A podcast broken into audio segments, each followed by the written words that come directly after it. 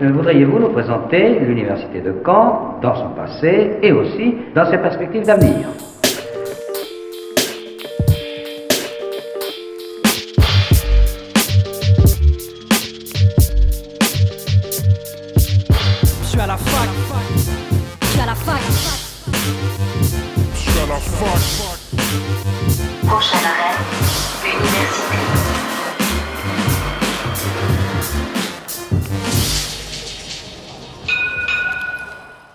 Bonjour à toutes et à tous, nous sommes le mercredi 23 octobre, il est midi et vous écoutez Radio Phoenix pour votre émission hebdomadaire sur l'actualité des campus, Fac News. Au sommaire, aujourd'hui, euh, Vietnam et si on y allait? C'est la question que se sont posées 5 étudiantes infirmières de Caen, elles seront avec moi en plateau pour en parler. Quelles sont les habitudes musicales des étudiants? On le saura en milieu d'émission.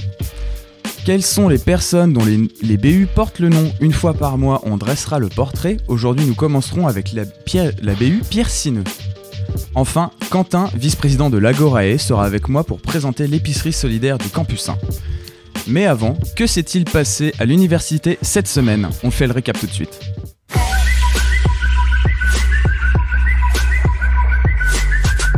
Lundi commençait la deuxième session du dispositif Réflexion de Normandie Université. Cette année, ce sont neuf doctorants qui feront vivre par le biais d'un compte Instagram leur quotidien de chercheurs. Cette semaine, c'est Clément Laforge, doctorant en droit des collectivités territoriales à Rouen, qui ouvrait le bal.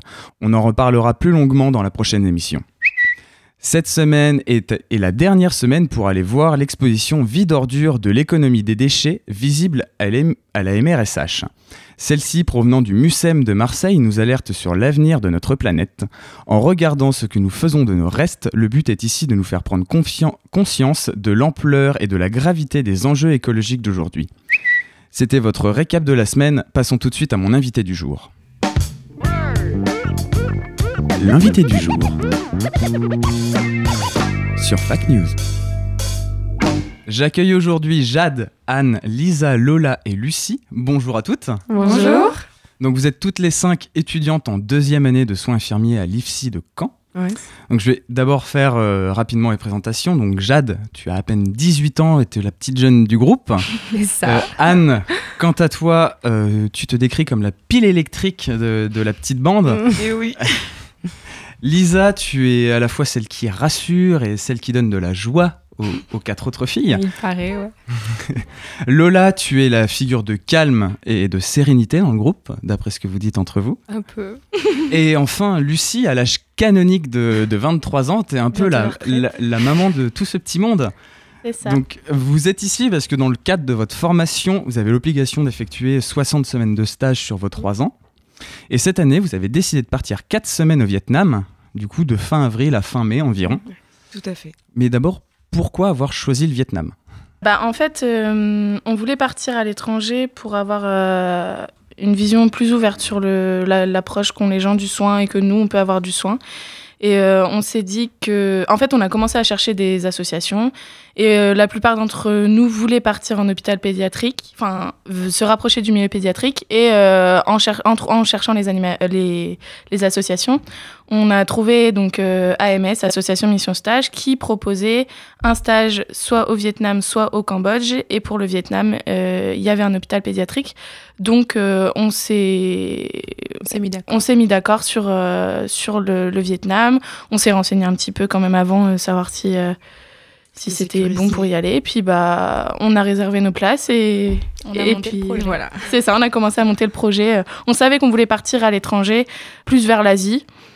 Et puis, euh, bah, Ouais, mais après, c'est grâce à l'association. et après, c'est euh, vraiment grâce à l'association qu'on a ciblé le Vietnam euh, comme pays euh, d'accueil. Ouais, donc c'est ça, vous partez avec l'associ- l'association Mission Stage et euh, vous seriez euh, au sein de l'hôpital pé- pédiatrique de Dong Nai, Ça. dans, dans le sud du Vietnam, près Mhm. de la ville d'Ho Chi Minh. Mhm.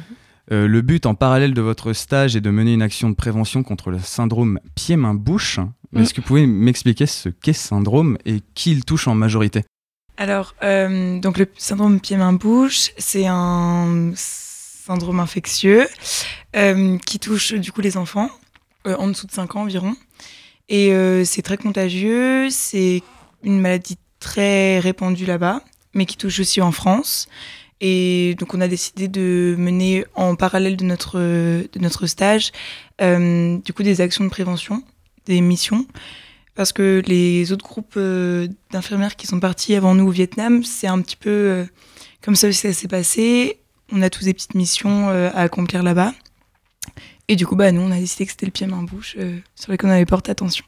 Après, il faut aussi savoir que le syndrome pied-main-bouche, globalement, c'est bénin. C'est des petites plaques rouges qui apparaissent au niveau de la bouche, Bah, des, mains et des, pieds, hein, forcément.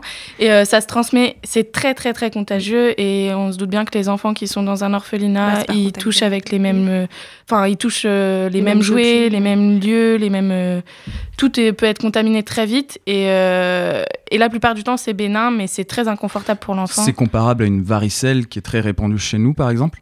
Mm, Non, enfin. Bah, presque un peu. hein.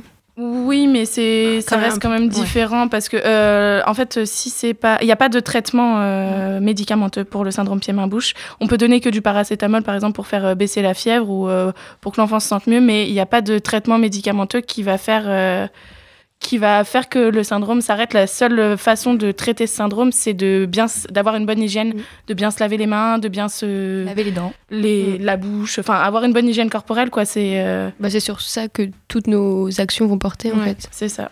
On aura faut- des ateliers un peu pour sensibiliser. Oui, parce enfants. que vous êtes au sein d'un hôpital, donc en plus de cette action de prévention, donc au sein de l'hôpital, j'imagine que vous ayez, vous allez sûrement avoir le même, euh, les mêmes rôles qu'en Mm. France, mais du coup, c'est surtout des enfants, donc que vous allez euh, Oui, toucher. de, Alors, de à 0 à l'orphelinat, 18 ouais. ans. Pardon, Lola. De 0, c'est de 0 à 18 ans à l'hôpital. C'est vraiment euh, comme en pédiatrie en France, euh, les, les patients vont de 0 à 18 ans.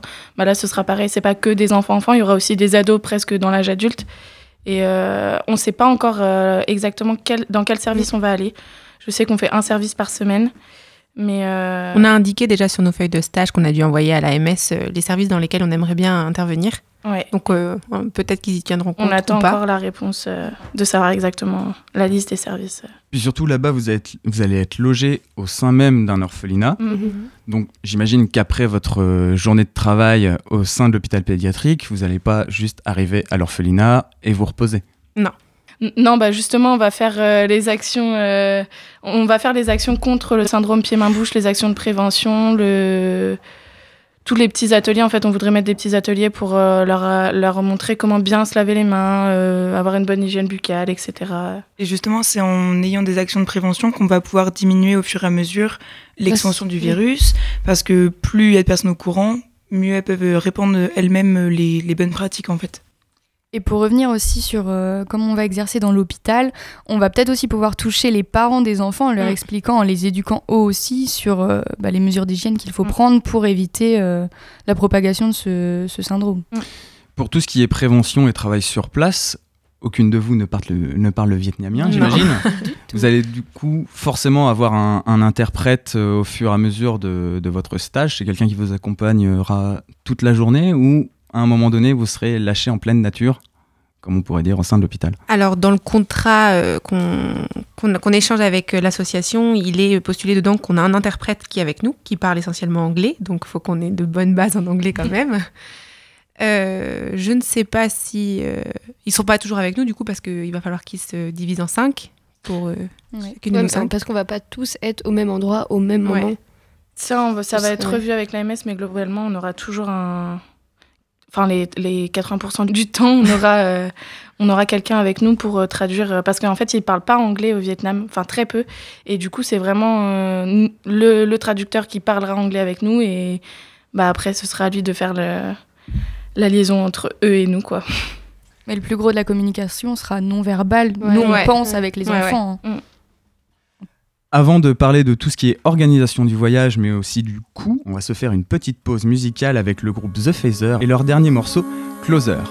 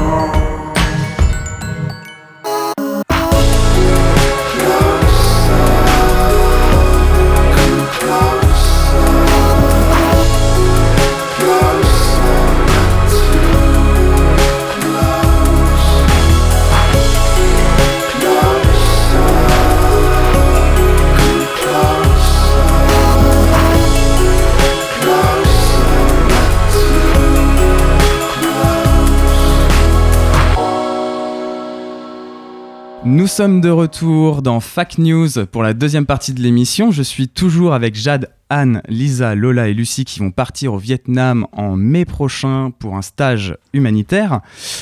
Donc, euh, j'imagine que partir à l'étranger, c'est très difficile à organiser, même si vous êtes accompagné par une association. Vous vous, organisez depuis mars à peu près.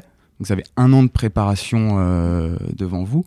Comment ça se passe au niveau des démarches, notamment administratives? Je pense au passeport. Bah, justement, les passeports, euh, il a fallu les préparer. Enfin, dès qu'on a euh, contacté l'AMS, ils nous ont dit qu'il va falloir faire les passeports le plus rapidement possible parce que ça dure quand même un certain temps. Enfin, il y a un délai d'attente euh, pour avoir nos passeports. Et après, dès qu'on les a, il a, enfin, faudra les envoyer à, l'association pour que eux préparent nos visas en même temps que les billets d'avion. C'est grâce aux billets d'avion qui vont, par rapport à nos dates, bah, faire notre visa et qui nous donnera l'autorisation d'aller sur euh, le territoire vietnamien.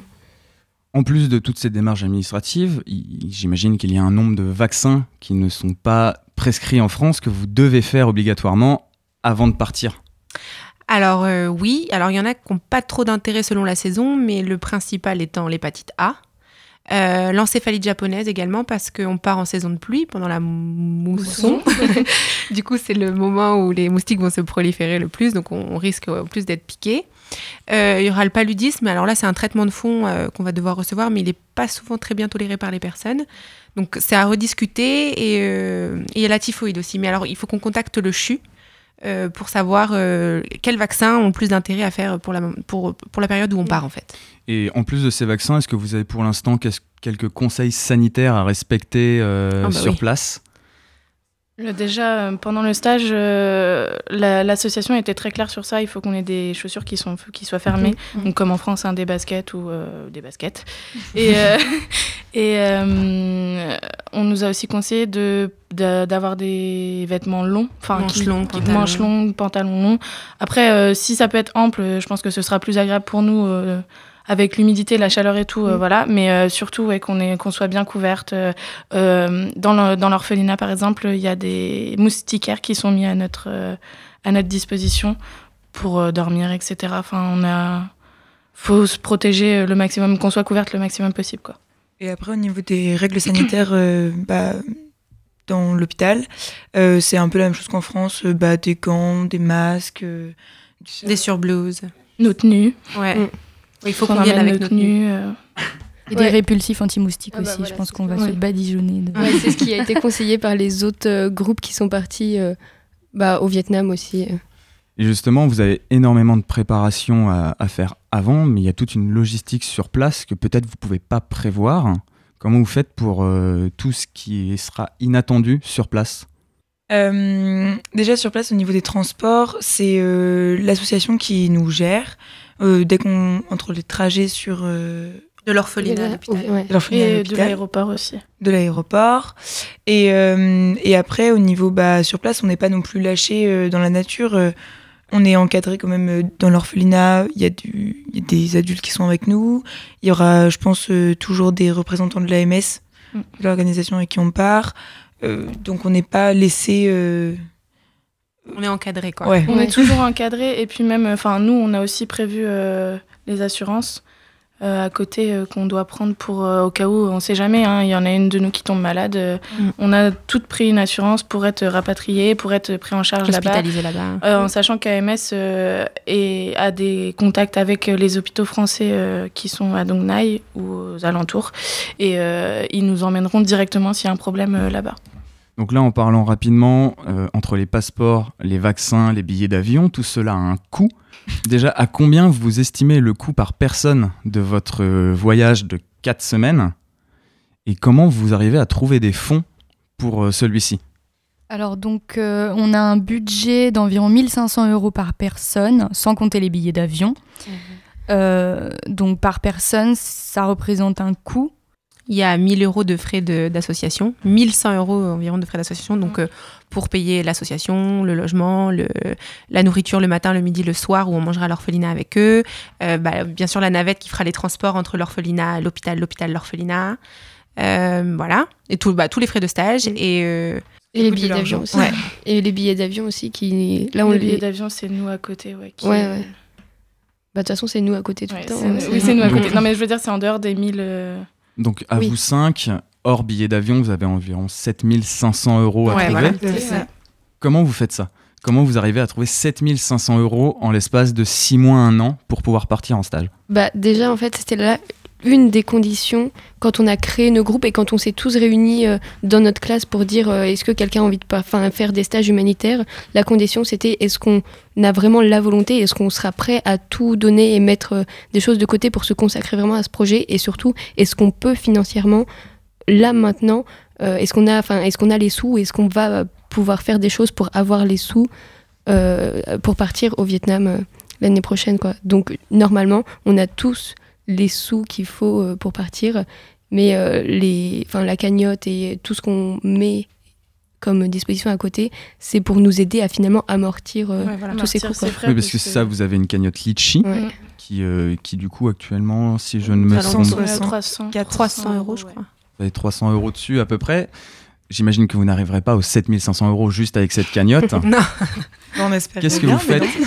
Qu'est-ce que vous faites à côté pour euh, pouvoir trouver de l'argent Alors, on a démarché la semaine dernière en centre-ville euh, des enseignes qui seraient d'accord, par... parce qu'en fait, on aimerait monter un loto où on pourrait euh, faire gagner des lots, voilà. Donc, euh, on a démarché des, des- enseignes qui parfois bah, n'ont pas répondu positif parce qu'elles ne pouvaient pas, évidemment, comprend, et d'autres qui, au contraire, pouvaient, pouvaient se le permettre et avaient envie. Donc, par exemple, la plus grosse offre qu'on a eue, c'est notre partenariat avec Jeff de Bruges, où on vend des chocolats pour eux et sur la recette, on, retient 30, 30 à 20 euh, de tout de- ce qu'on vend. de tout ce qu'on vend, voilà. Euh. Voilà, Euh, donc il y a la cagnotte litchi. On va aussi euh, faire des cotons démaquillants avec euh, du coton de bambou. Ouais, donc des on va lingettes, ouais. Réutilisable. On est en train Ouais. de, Biologique. de couper les petits cotons et on va coudre ça sous peu. Et on va vendre ça euh, Autant sur la page Facebook, à nos au proches, marché de Noël, au marché de Noël. D'ailleurs, en place. parlant de Noël, que voient le plus les canets à la période de Noël, c'est plein d'associations ou de groupes comme vous qui font des papiers cadeaux Mm. Ouais. pendant tout le mois de novembre-décembre. Vous allez faire ça aussi, vous, de votre côté? Bah ouais, c'est ce qu'on a démarché euh, les centres commerciaux pour savoir euh, s'ils étaient d'accord, euh, enfin si ça se faisait tout simplement. Et du coup, comme il y a une autre, un autre projet qui se, qui se monte dans notre même classe, il y a, il y a quatre filles qui partent au Ouais. Cambodge, et ben on va se faire, enfin on va faire un groupe à neuf pour euh, emballer des papiers cadeaux euh, dans les grandes anciennes, notamment à Mondeville surtout. Leclerc. Ouais. Et Leclerc. ouais. Leclerc Lanfranc. Parce qu'il faut savoir que, hum, en fait, on va être en période de stage pendant ce temps-là et que on a tous des horaires complètement différents. Il y en a qui sont de nuit, Ouais. euh, En en 12 en 12 10 heures. 12 heures, euh, en 7 heures, ça dépend. et euh, donc, on a vraiment décidé de se mettre à neuf pour euh, bah, Avoir le maximum Ouais. de plages horaires pour faire possible, le quoi. plus de visibilité possible aux deux projets parce que le but euh, c'est quand même qu'on parte tout ensemble. Du coup, voilà, je pense que c'est bien aussi de s'allier de temps en temps. Et puis en plus de l'argent, vous cherchez aussi des dons matériels, Mm. j'imagine, Mm, pour mm. les, pour les enfants sur place. Donc euh, j'ai cru voir brosse à dents, euh, tout ce qui est hygiène notamment. Dentifrice, savon, gel douche. Des petits savons, euh, des petits dentifrices, des brosses à dents, euh, qu'on puisse emmener, euh, qu'on puisse emmener là-bas pour faire les ateliers en fait, euh, justement pour le syndrome pied-main-bouche. Et euh, on va donc il y a une, une comment dire? Une boîte. Une boîte, une ouais. boîte voilà qui est mise en place au PFRS. Bah, si vous voulez donner. Alors le PFRS, c'est deux rue Rochambeau. Il y a déjà des pharmacies aussi Ouais, qui nous ont donné pas mal euh, Mm. de, de petits produits, de crèmes, de, de- de petits dentifrices et tout ça. Ils, ils participent activement, Ouais, ils aiment les bien. Ils apprécient beaucoup qu'on les euh, sollicite pour ça. ouais. Et tout ça, on va prendre un peu de place chacune dans nos valises pour, euh, bah, pour mettre, euh, pour amener tout ce qu'il faut euh, Pour les enfants, quoi, ouais. ouais. Mais Ouais. si vous souhaitez faire des dons matériels, euh, vous pouvez nous contacter avant. Mm. Pour, Voilà. euh, On peut se déplacer aussi jusqu'à voilà. vous. si- Ouais, même Voilà, sur la on peut plage s'arranger. Etc. Mais n'hésitez pas à nous contacter. Donc c'est à peu près 9 mois de, de préparation pour 4 semaines de stage seulement. Et j'ai notamment, en faisant quelques recherches la semaine dernière sur votre voyage, trouvé une, réaction d'un internaute sur un article sur vous de la Manche Libre, qui du coup, je cite, euh, se demande quel intérêt pour votre formation professionnelle vous serez de futures infirmières qui pratiqueront leur métier en France? Il ne comprend pas trop pourquoi ces vacances au Vietnam. Pourtant, vous êtes euh, loin d'être seul à choisir de partir en stage à l'étranger. Pareil, en faisant quelques recherches, je suis tombé sur deux autres groupes euh, venant de l'IFSIT Camp, donc Mm. euh, les quatre filles euh, qui partiront au Cambodge, dont vous nous avez déjà Ouais. parlé. Puis euh, il y a surtout trois étudiantes en troisième année qui sont déjà au Vietnam. Mm. Alors pour, pour répondre à cet internaute, quel est l'intérêt de partir à, à l'étranger? Et puis pour tout ce qui aide, est-ce que vous avez des contacts entre vous pour vous aider à préparer ces voyages? Pour répondre à, à l'intérêt de faire un voyage comme ça, en fait, euh, l'intérêt, il est propre à chacun. En fait, c'est Euh, déjà, le, le fait qu'on veuille aller à l'étranger, c'est aussi pour s'intéresser à d'autres d'autres cultures. Notre formation, ça se base quand même pas mal sur les sciences humaines, sur les relations humaines, clairement. Et euh, du coup, aller à la rencontre des autres, c'est un petit peu la base. On va pas se mentir. Ensuite, partir à l'étranger, c'est aussi notre manière d'apprendre. Parce qu'on va savoir s'adapter. Et dans les services, on est obligé de s'adap- de s'adapter. Donc, euh, c'est aussi un plus. Et même quand même en France, on fait face à pas mal de personnes étrangères qui sont soignées. Et donc savoir mieux le appréhender, parce que chaque euh, culture a sa propre définition du soin, a, sa, a des appréhensions, des... Mm. Donc c'est plus facile de... Ouais, Ouais, et puis c'est ce qu'on se disait euh, aussi, c'est qu'on n'a pas tous envie forcément d'exercer en France. Enfin, on, a, euh, on aura forcément des possibilités euh, en France, mais on peut aussi aller en chercher à l'étranger. Et, je sais que moi, en tout cas, j'ai envie de faire des, enfin, être infirmière humanitaire et dans ma carrière avoir un moment où je veux faire de l'humanitaire. Donc c'est en tout cas un premier, une première approche de, euh, grâce au stage finalement. Et puis, si notre établissement nous permet et nous offre l'opportunité de le faire, alors Ouais. pourquoi pas, quoi? c'est aussi euh, qu'ils nous font confiance et qui pensent que le projet peut être euh, Ouais, bah oui. bénéfique pour enrichissant, nous ouais. parce qu'il a fallu quand même pas mal de démarches pour que ce soit validé par l'établissement. Donc, euh, Ouais, et puis même, moi, je, je sais que quand j'ai été à l'IFSI, quand, enfin, quand j'ai fait mon concours, dès le, dès le début, ils nous ont dit qu'il y avait des stages à l'étranger qui, qui se mettaient en place et qui étaient possibles. Du coup, c'est un peu pour ça que je me suis aussi euh, plus dirigée vers cette Mm. IFSI plutôt qu'un autre. Et du coup, il y a déjà trois étudiantes qui sont actuellement au Vietnam. Mm. Est-ce que vous avez des contacts avec elles maintenant par rapport à leur ressenti Comment, surtout qu'elles sont dans la même région que vous, euh, elles doivent être à quelques kilomètres elles de, sont dans le- l'hôpital adulte en fait euh, de Dong Nai.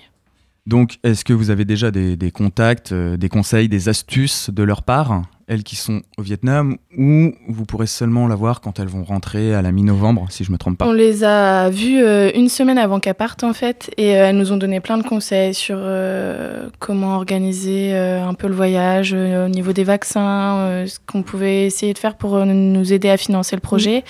Et elles nous ont dit qu'elles nous tiendraient au courant tout au long. Donc en fait, elles, elles sont, elles sont là en ce moment en stage et on peut suivre leur évolution par euh, leur page Facebook. Donc on c'est comme ça un peu qu'on suit ce qui se passe et euh, si je pense que si on a des questions, euh, de toute Ouais, façon, ouais, nous ont dit de qu'on- pas hésiter à, à leur envoyer un mail. Ouais, pour l'instant, on n'a pas pris le temps de le faire euh, parce qu'on est hyper occupé euh, bah, avec nos partiels et en même temps Les le projet. Mais, mais c'est vrai qu'il faudrait qu'on le fasse.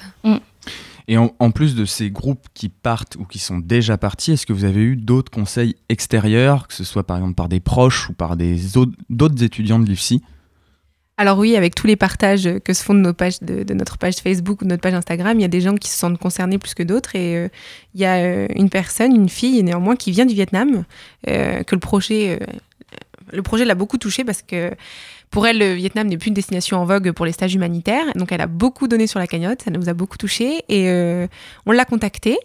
Et euh, elle, nous a, elle nous a fait savoir que si on avait des questions, on pouvait lui poser. Donc elle nous a appris plein de petites choses, plein de petites astuces très bonnes à savoir. Par exemple, faire un pouce là-bas au Vietnam, c'est l'équivalent d'un majeur ici.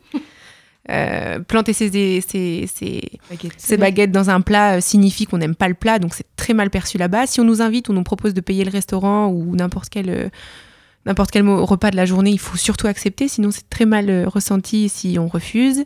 Pareil au niveau des patients, euh, si on vient à leur. euh, si on est trop, Trop proche, tactile trop avec tactile, eux, ouais. ça peut être euh, mal interprété. En fait, tant que eux ne viennent pas vers nous, il faut pas forcément qu'on vienne trop. Enfin, qu'on soit trop proche d'eux, en fait. Il faut que eux montrent une proximité avant que nous. On, On l'instaure, ouais. C'est ça. Ouais, ça va vous éviter d'avoir de, de mauvais réflexes que vous pourriez avoir en France. Exactement.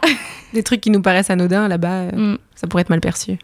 Du coup, vous avez eu énormément de conseils là actuellement en train de, de préparer votre voyage. Et est-ce que vous, pendant votre voyage et même après, vous pensez déjà aussi transmettre euh, comment, comment préparer ce voyage, comment ça se passe sur place?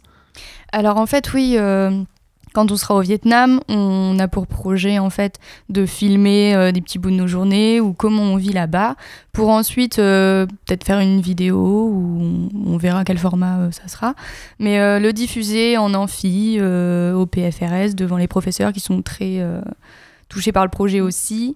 Donc euh, voilà, on va essayer de faire vivre au, max- au maximum notre expérience et euh, Ouais, et puis le, le- le- Sarah, qui est dans l'association Laïcica, nous a dit que ce serait bien de faire, bah, par exemple, ouais, un long métrage, un film ou n'importe quoi, en tout cas une vidéo qui serait diffusée euh, après les cours en euh, visite libre par tous les étudiants et, et que ça pourrait être pas mal. Et c'est aussi pour valoriser euh, l'échange culture- culturel et, euh, et tout à, ça, en fait. à la ouais. fois montrer que c'est possible, Ouais. que c'est pas Que dans les si compliqué que ça quand on est accompagné et qu'une fois là-bas, ça apporte énormément de chance Ouais, sur bah, le plan personnel.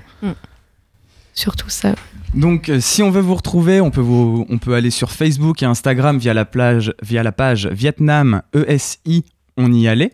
Il y a aussi votre cagnotte Litchi qui porte le même nom. Si jamais nos auditeurs veulent le donner, euh, allez-y, foncez, c'est une belle cause. Oui, pour les dons matériaux, vous avez du coup une boîte au PFRS actuellement. Peut-être d'autres qui iront sur d'autres campus euh, sur, les, sur les semaines à venir. Et si des entreprises ou des magasins entendent ça et qui Ouais. veulent participer euh, en faisant, en faisant don de lot ou de bons d'achat ou peu importe pour nous aider pour mettre en place le loto, c'est avec grand plaisir. Et euh, Ou même en nous achetant euh, les chocolats. ou même en Ouais, nous ouais. achetant des boîtes de chocolat. euh, Pour après, s'ils veulent c'est de pas hésiter, Noël. Ouais, eux, ils y gagnent et nous aussi. En tout cas, merci beaucoup d'être venu euh, sur le plateau pour parler de, de votre voyage et de sa préparation. Je vous souhaite bonne chance euh, déjà pour bien vous organiser et tout réunir et puis bonne chance sur place. Merci, Merci beaucoup. beaucoup. On se fait tout de suite une nouvelle pause musicale avec Les Louanges avec- et le titre Attends-moi pas.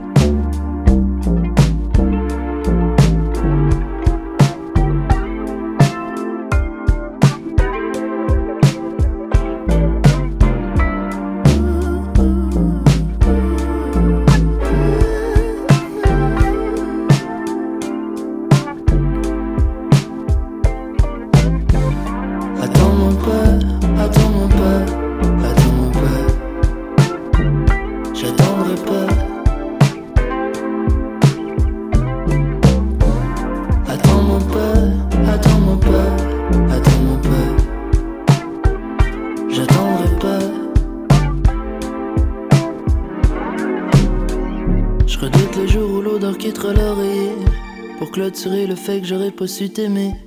On me dit à l'oreillette je risque de regretter Mais je risque de pas trop avoir le temps d'y penser.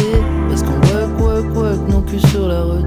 Ouais ça me tue d'avoir été que cheveux dans ta soupe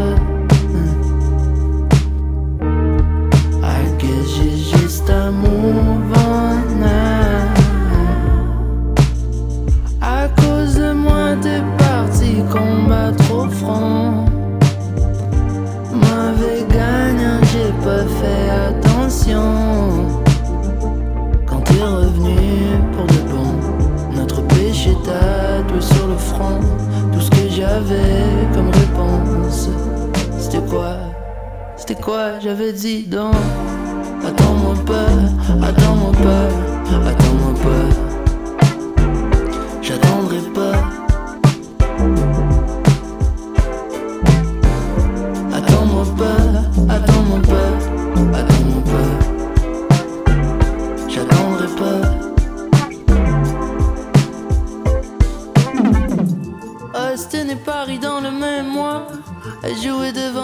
qui te connaissent pas. Devant des gens qui peut-être s'en rappelleront pas. Ce kid qui leur gueulait des choses en québécois la maison mère crie une coupe d'appel manqué. Anniversaire à petite sœur, j'ai presque oublié. Mais j'ai compris quand tu tombes, personne va ramasser. J'arrêterai pas. Non, non.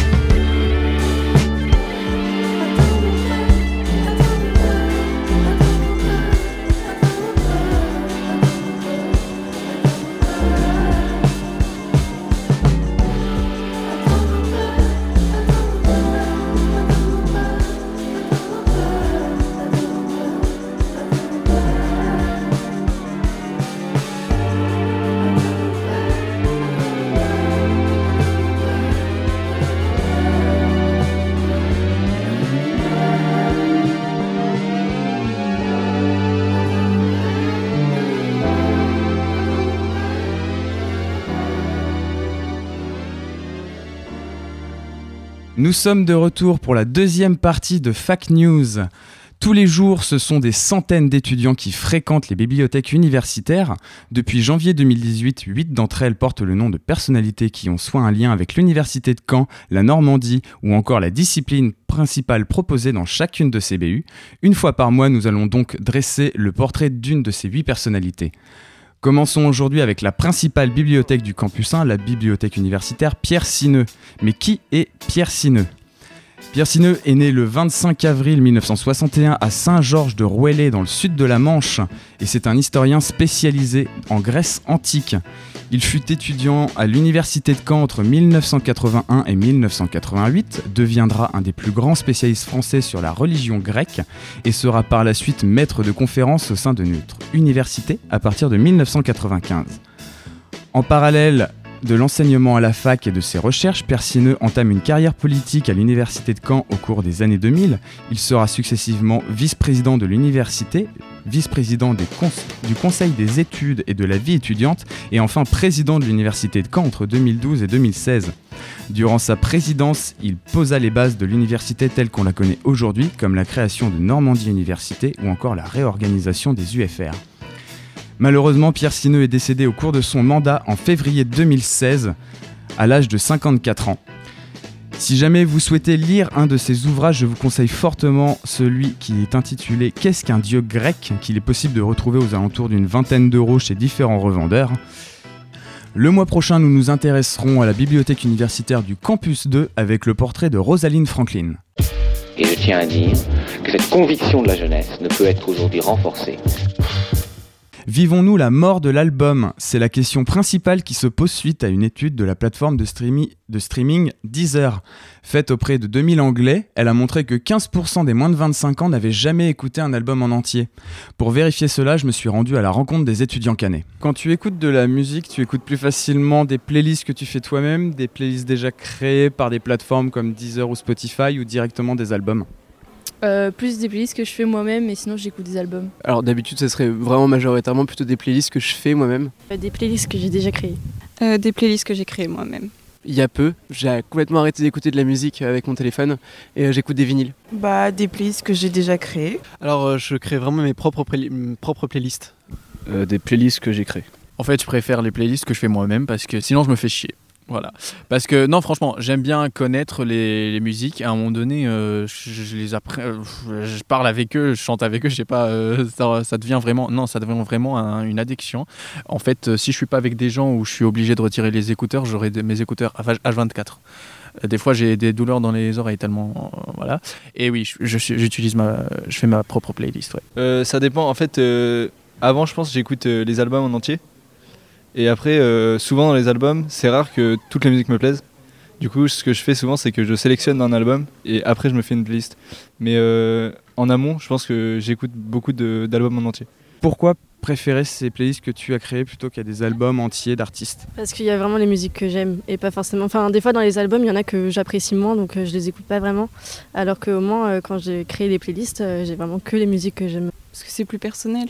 Bah parce que bah, quand je crée ma playlist, ça me permet de d'avoir plusieurs morceaux justement de différents artistes que j'ai envie d'écouter euh, sur le moment. Donc euh, je vais choisir mes temps euh, euh, pour que le rythme, enfin quand le rythme accélère ou diminue, euh, voilà, je fais, je fais vachement attention à ça et je préfère. d'écouter un album en entier et je trouve ça carrément mieux parce que du coup je consomme la musique beaucoup plus lentement. C'est-à-dire que quand on télécharge une musique, euh, on aime le son, donc on l'écoute une, deux, trois, quatre fois et on la consomme quoi comme un, comme un hamburger. Et, euh, et euh, bah, c'est pas le cas quand tu es forcé d'écouter un album en entier, d'autant que l'album tu peux pas le rembobiner quand c'est un vinyle. Il y a aussi des albums qui doivent être écoutés euh, du début jusqu'à la fin, qui font une. c'est une entièreté, tu vois. Tu peux pas écouter un son comme ça à part d'album, sinon ça n'a pas de cohérence. Du coup, est-ce que tu as déjà écouté un album en entier d'un artiste? Euh, oui, oui, ça oui, ça m'est déjà arrivé. Quel était le dernier? Le dernier, euh, le dernier album, euh, c'était euh, le dernier Liam Gallagher. Euh, L'album de Vald, qui est sorti récemment.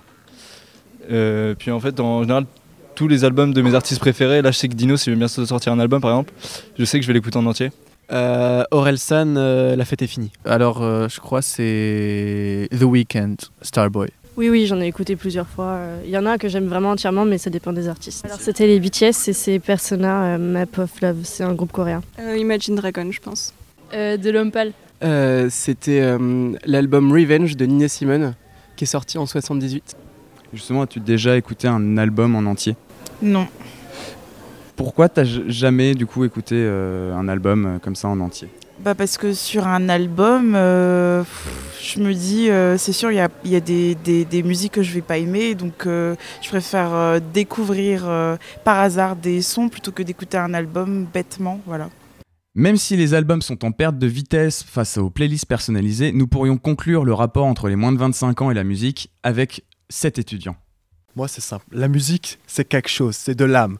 C'est quelque chose que tu ressens au fond de ton cœur. Vous voyez ce que je veux dire ou pas? Moi, la musique, c'est des playlists, c'est des bons morceaux, c'est du Beethoven, c'est du Mozart, c'est de l'art.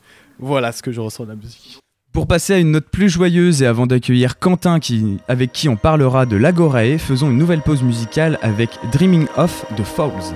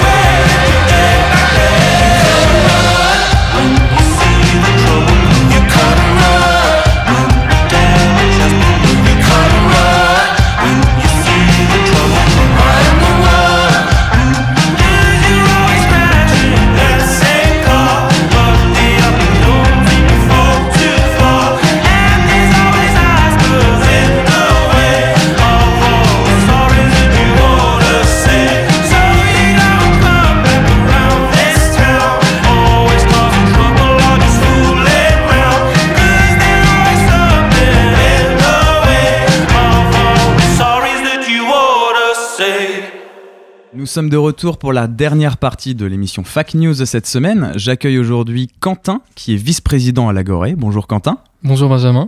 Alors pour ceux qui ne le sauraient pas, l'Agoré est une épicerie solidaire basée au cœur de la cité U du campus 1. Elle est à destination des étudiants les plus démunis et est ouverte du lundi au vendredi. Aujourd'hui, elle est ouverte de 12h à 14h. Euh, pour commencer, combien vous avez de bénéficiaires à cette épicerie et qui peut être bénéficiaire? Alors, effectivement, euh, actuellement, il y a un peu plus de 160 bénéficiaires euh, de l'Agoré. Et euh, donc, pour être bénéficiaire, il s'agit principalement d'étudiants qui n'ont pas assez de revenus pour subvenir à leurs besoins. Donc, par exemple, pour calculer ça, si vous voulez, on a donc euh, le différentiel entre les revenus et les dépenses qui sont en fait tous les mois. Et on divise en par cela, on divise cela par 31, donc pour justement avoir par jour les, le revenu que l'étudiant a ou n'a pas pour, euh, pour pouvoir vivre. Et quelle est votre barrière du coup par jour euh, pour pouvoir être bénéficiaire? Alors en général, on est à moins de 7,60 euros. Donc avant c'était 7,40 euros, mais avec l'augmentation du- des prix euh, par le, le rue le midi, on est passé à 7,60 euros. Donc c'est moins de 7,60 euros. Donc toutes les personnes qui ont moins de 8 euros en gros pour se nourrir tous les jours peuvent devenir bénéficiaires à l'Agoré.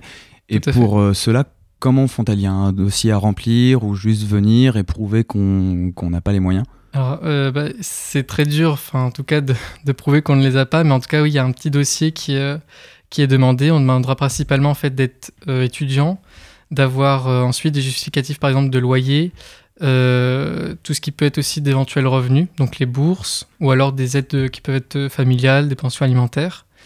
Et euh, on de- demande ensuite au fur et à mesure, c'est-à-dire que si, l'étu- si l'étudiant ne les a pas euh, actuellement, comme par exemple les aides de CAF qui peuvent être un peu tardives, euh, on essaie justement d'ajuster en fait en fonction de la situation de l'étudiant au moment où il fait la, c'est ça, vous remettez à jour à les fait. dossiers au fur et à mesure de l'année, histoire de voir s'il y a un moment où il ne sort pas de cette Mhm. barrière. C'est ça. Donc là, vous avez à peu près 160 euh, bénéficiaires, comme tu l'as dit. Oui. Les années précédentes, de ce que j'ai compris, c'est environ 200-250. Mm. Et combien vous êtes, vous, dans l'équipe de l'Agorae, pour aider ces 200-250 bénéficiaires à l'année? Alors, en tant que gérant entre guillemets de la structure Agoré, on est cinq, c'est-à-dire donc deux personnes qui sont élues, donc euh, Léna et moi-même, et également trois personnes en service civique, donc volontaires en service civique, qui sont là pour nous aider, rien que pour le pôle Agoré. Mais après, on a quand même 16, euh, on est donc 16 dans le bureau FCBN, et ces 16-là peuvent du coup euh, participer également euh, à l'Agoré pour une aide ponctuelle euh, à l'année ou sur le moment. Donc vous avez un groupe serré, on va dire, de, de 5, une vingtaine Mm. en élargissant. Et est-ce que vous avez des bénévoles, euh, notamment cette année? Est-ce que vous avez des bénévoles pour euh, vous aider? Alors, on en a quelques-uns, mais c'est uniquement de manière ponctuelle, malheureusement. On aimerait effectivement avoir une équipe plus ou moins euh, professionnelle, si on peut dire, pour justement nous aider à la gérer quotidiennement. Parce que effectivement, c'est une chose assez difficile. De même, par le local, euh, nous sommes un peu trop, euh, un petit local euh, un peu trop petit justement. Et effectivement, on a un peu de mal cette année à vraiment avoir une équipe de bénévoles pour cela. Pour ce qui est de l'épicerie, donc euh, quand on est bénéficiaire, qu'est-ce qu'on reçoit euh, comme produit quand on arrive à l'épicerie? Est-ce qu'ils sont gratuits? Est-ce qu'ils sont payants? Et s'ils sont payants, à quel prix Mhm. sont-ils? Alors donc, fait- quand on vient à l'Agorae, on a des prix, euh, des produits pardon, qui sont à 10% du prix du marché. Par exemple, prenons un paquet de pâtes à 1 euro et vous pourrez l'avoir éventuellement à 10 centimes à l'Agorae. Donc en fait, on, nous, on a donc un paiement à l'année qui est fait pour la banque alimentaire. On, se- on est principalement bénéficiaire de la banque alimentaire qui en fait nous donne des produits ou des invendus qui sont eux-mêmes redonnés par des grandes surfaces euh, ou, ou autres. Et donc on récupère ceux-ci et on les propose justement euh, aux, aux bénéficiaires. Quels produits, du coup, euh, sont Ah oui. distribués, distribués aux bénéficiaires Excuse-moi, donc effectivement, là, on a principalement des produits qui peuvent être alimentaires, mais on a vocation, nous, de notre côté, à essayer d'avoir des produits aussi d'hygiène, d'hygiène et même de hum, ce qui peuvent être utiles pour euh, la scolarité en général. On essaye vraiment de proposer justement aux étudiants des choses qui seraient vraiment chères dans la vie euh, de tous les jours dans un supermarché et justement qui soient un peu moins, euh, pour, un peu moins chères pour eux et qui puissent l'utiliser justement quotidiennement. Donc en fait, à une toute petite échelle, vous avez à peu près l'équivalent de produits de ce que peut proposer une supérette ou un, un Carrefour Contact euh, au, Voilà. au centre-ville de Caen. Oui. Donc comme tu l'as dit, c'est des dates courtes que vous avez. Je pense notamment à une plaquette de beurre où il resterait peut-être trois jours euh, avant, avant qu'elle périme, ou un morceau de viande qui périme demain. Mais les bénéficiaires qui viennent peut-être une fois par semaine, peuvent-ils se nourrir uniquement avec l'Agorae ou est-ce qu'il y a quand même besoin d'un apport en supermarché euh, pour la plupart à côté? Alors, je, vais prendre un exemple très concret. On a eu pour l'instant beaucoup de retours sur le fait qu'on manque par exemple de féculents, donc ce qui peut être pâtes. Et euh, on n'a pas encore réussi à pouvoir justement euh, résoudre ce problème. On va essayer justement plus tard de, de le faire. Et euh, honnêtement, je, effectivement, on a un petit peu de mal à vraiment subvenir aux besoins réels. Ça dépend beaucoup également de ce que nous donne du coup la banque alimentaire. Parce que par exemple, d'une semaine à une autre, on peut avoir parfois de fortes différences, ou alors un afflux qui est un peu plus important que la semaine précédente, et tout le monde n'a pas forcément le temps, suivant à l'heure à laquelle il vient, de pouvoir prendre euh, ce qu'il souhaite. Donc vous dépendez notamment principalement de la, banque alimentaire, mais est-ce qu'il y a d'autres organismes euh, cannés ou nationaux qui vous fournissent de la nourriture et euh, par exemple de la papeterie ou euh, des cosmétiques pour l'Agorae ou est-ce que c'est vraiment que la banque alimentaire? Il y a la banque alimentaire, mais il y a aussi euh, l'agence du don en nature, qui est d'ailleurs un guichet euh, à la banque alimentaire, et eux peuvent également nous proposer différents types euh, et d'autres types de produits, donc tout ce qui pourrait être cosmétique ou hygiène, qui sont du coup pas forcément fournis par la banque alimentaire. Alors effectivement, nous avons aussi la- l'agence nationale du développement des épiceries sociales, qui là peut nous fournir aussi, qui a un partenariat par exemple avec Carrefour, et en fait il nous donne une subvention en fonction du nombre de bénéficiaires que nous avons pour pouvoir euh, dépenser cet argent en fait dans un carrefour et proposer un nombre plus important de produits et du, sur euh, un éventail un peu plus poussé que ce qu'on pourrait avoir euh, en fait en banque alimentaire. Ouais, donc c'est ça, c'est pas Carrefour, Leclerc ou encore Super U qui viennent directement vous distribuer une partie de leur invendu à, à l'épicerie. Non, effectivement, c'est c'est pas ça du coup. Et si je peux me permettre de rajouter, il y a aussi des collectes que l'on peut faire. Par exemple, je me souviens que euh, le mandat précédent avait fait une collecte avec Biocop. Donc là, ça fait des collectes ponctuelles où on peut récupérer une partie de ce qui a été collecté. Et nous aurons aussi prochainement des collectes d'hygiène, de produits hygiéniques euh, qui nous seront donnés aussi. Mais du coup, est-ce que vous avez aussi des liens avec d'autres associations? Je pense notamment euh, à, à des paniers de légumes que distribue euh, la, Ru- la ruche qui dit oui, qui se trouve à, à 200 mètres de l'Agoré, de l'autre côté de la Mhm. CTU. Est-ce que oui, est-ce que vous, vous avez ces liens avec euh, ces associations canaises pour aussi avoir de- à, à manger pour vos bénéficiaires? Pour l'instant, on n'a pas euh, encore développé, euh, je dirais, ce, ce côté-là. C'est effectivement, c'est- un point qui pourrait être euh, développé euh, un peu plus tard. Il y a par exemple, euh, pour les paniers de légumes, ce serait plus avec les jardins d'Arlette que nous avons pu travailler. Mais effectivement, on va pouvoir essayer de développer ce, ce côté-là et travailler un peu plus avec des associations aussi locales. Mais du coup, l'Agoré, c'est pas qu'une épicerie solidaire, vous avez aussi des événements euh, organisés. Le lundi 14, notamment, vous faisiez une soirée autour des faritas. Qui peut venir à ces soirées et est-ce qu'elles sont ouvertes à tous? Un bénéficiaire, on encourage fortement les bénéficiaires à venir, car c'est principalement pour eux que nous faisons ce type d'animation. Mais comme par exemple pour cet atelier Faritas, il y avait des membres du réseau de la FCBN qui étaient aussi ici.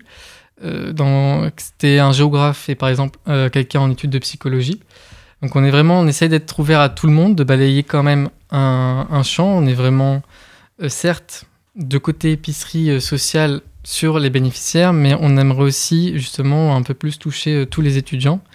Et, euh, et pour cela, il y aura par exemple au mois de, novembre, on va essayer de mettre en place une, une semaine Fais découvrir ton pays.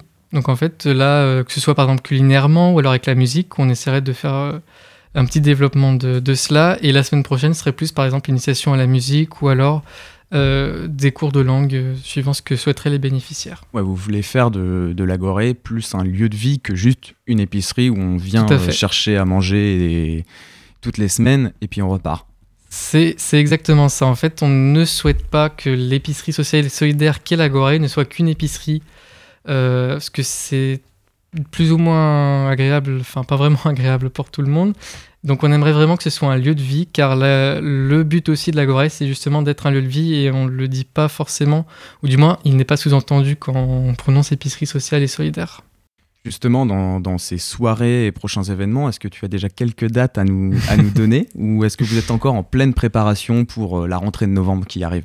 Alors, nous sommes en pleine préparation euh, de cette rentrée justement de novembre, mais euh, par exemple, euh, je dirais que sur les deux premières semaines de novembre, on pourrait étaler euh, cette soirée, cette semaine justement de découverte euh, de pays.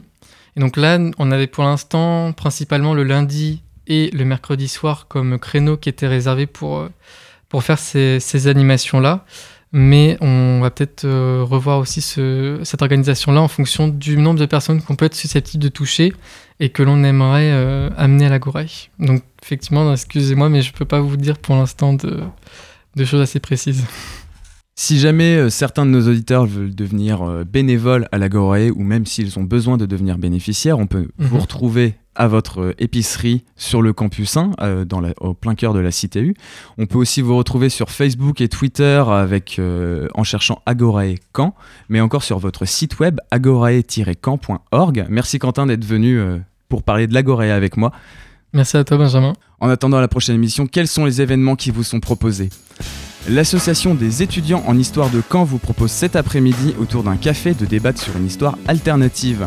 Pour cette première édition des cafés Uchroniques, l'objet de la discussion sera et si le bouddhisme était devenu la religion mondiale? Cela se passe donc cet après-midi au bar Le Tripot à partir de 16h30.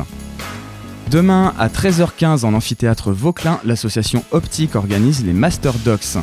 Ce sera ici l'occasion pour tous les étudiants en master d'échanger sur le déroulement d'une thèse, de son financement à la gestion de son temps sur ces trois années de doctorat. Si vous ne pouvez pas vous y rendre, pas de panique. Un second temps d'échange se déroulera le 30 octobre prochain de 20h à minuit dans le bar Aux Grands Hommes. Toujours demain se tiendra une conférence abordant le droit et la pop culture. Au programme 4 interventions autour des 4 premiers épisodes de la série Tchernobyl. Cela se passera donc demain de 17 à 20h en Amphi des Molombes. Enfin, ces vacances universitaires seront pour vous la dernière occasion de participer à Caen de la tête aux pieds. Il s'agit de plusieurs parcours proposés par l'Office de tourisme de la ville. C'est totalement gratuit pour les étudiants, mais aussi un moyen parfait pour découvrir ou redécouvrir la ville de Caen. Dépêchez-vous, cela s'arrête le 31 octobre prochain. C'est la fin de Fact News. Merci beaucoup de m'avoir écouté. On ne se retrouve pas la semaine prochaine, Fact News, pour un peu de vacances comme tous les étudiants cette année. On se retrouve donc dans deux semaines, mercredi à midi.